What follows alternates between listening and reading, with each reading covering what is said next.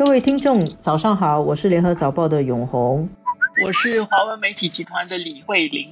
我们今天来谈一下十二月三十号国际媒体传出一个重大的新闻。这个新闻呢，在我们新加坡来说感觉有一点遥远，不过在国际上是一个很大的一件事，就是中国和欧盟历时七年谈判的中欧投资协议。在十二月三十日的那一天，各方的领导人宣布谈判完成。那么这件事情对于中国跟欧洲、美国来说都是一件很大的事。我自己收到《纽约时报》，就是一些西方的媒体，其实都是发出来即时新闻 （breaking news），可见大家是把它当成是一个大的、重要的一个新闻。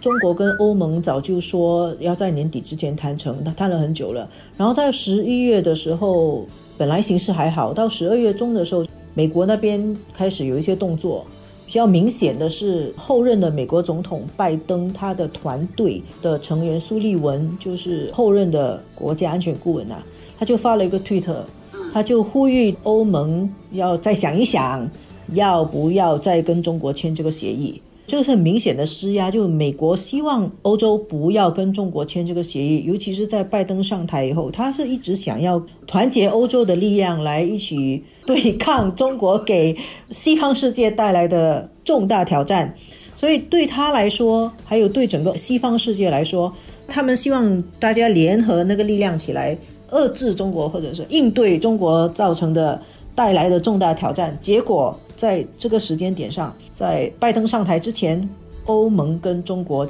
谈好了这个中欧投资协议，所以对西方世界来说，心理冲击是很大，好像觉得在战略上中国下了一个先手棋，先赢了一回合的感觉。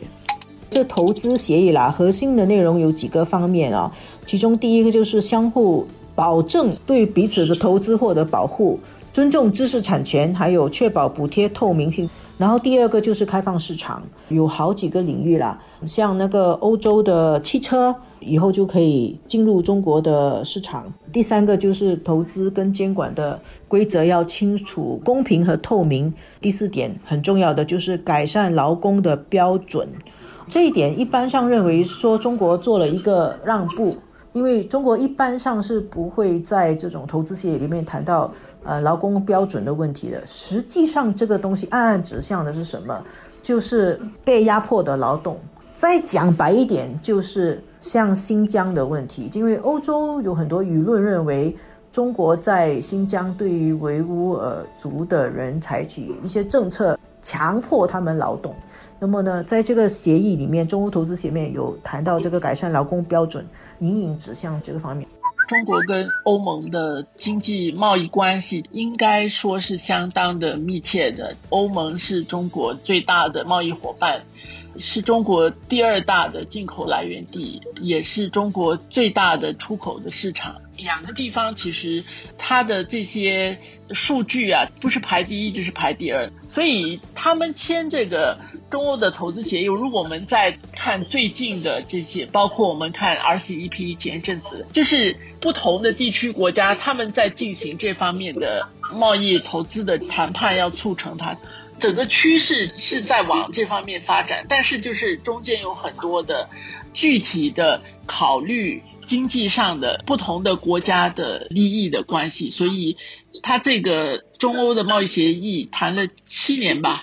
好不容易这次才谈拢，我想双方在关键的时候愿意做一些让步，其实当然他有战略上的一些考虑。这个很有趣，就是西方国家觉得哎呀亏了啦，对中国让步太多。可是中国国内的国企还有民企觉得哎呀，开放那么大会对中国国内造成很大的压力。这个其实恰恰反映出这个协议确实是有内容嘛，有让步嘛，有地方痛啊。你需要做出调整，所以才会觉得痛。然后对中国来说是表现了它进一步开放的决心，这是国内的那种担忧的声音啦。正面的声音也有人觉得说，这个可能会成为像中国那时候加入 WTO 一样，中国加入 WTO 的时候，大家也是觉得狼来了很可怕，会给外资进来，然后中国的国内的企业跟外资竞赛的时候败下阵来。但是最后 WTO。给中国带来的是更深入的融入到国际的经济体系里面去，然后经济发展的更快。就有些人觉得这个可能又是像那个加入 WTO 一样的效果，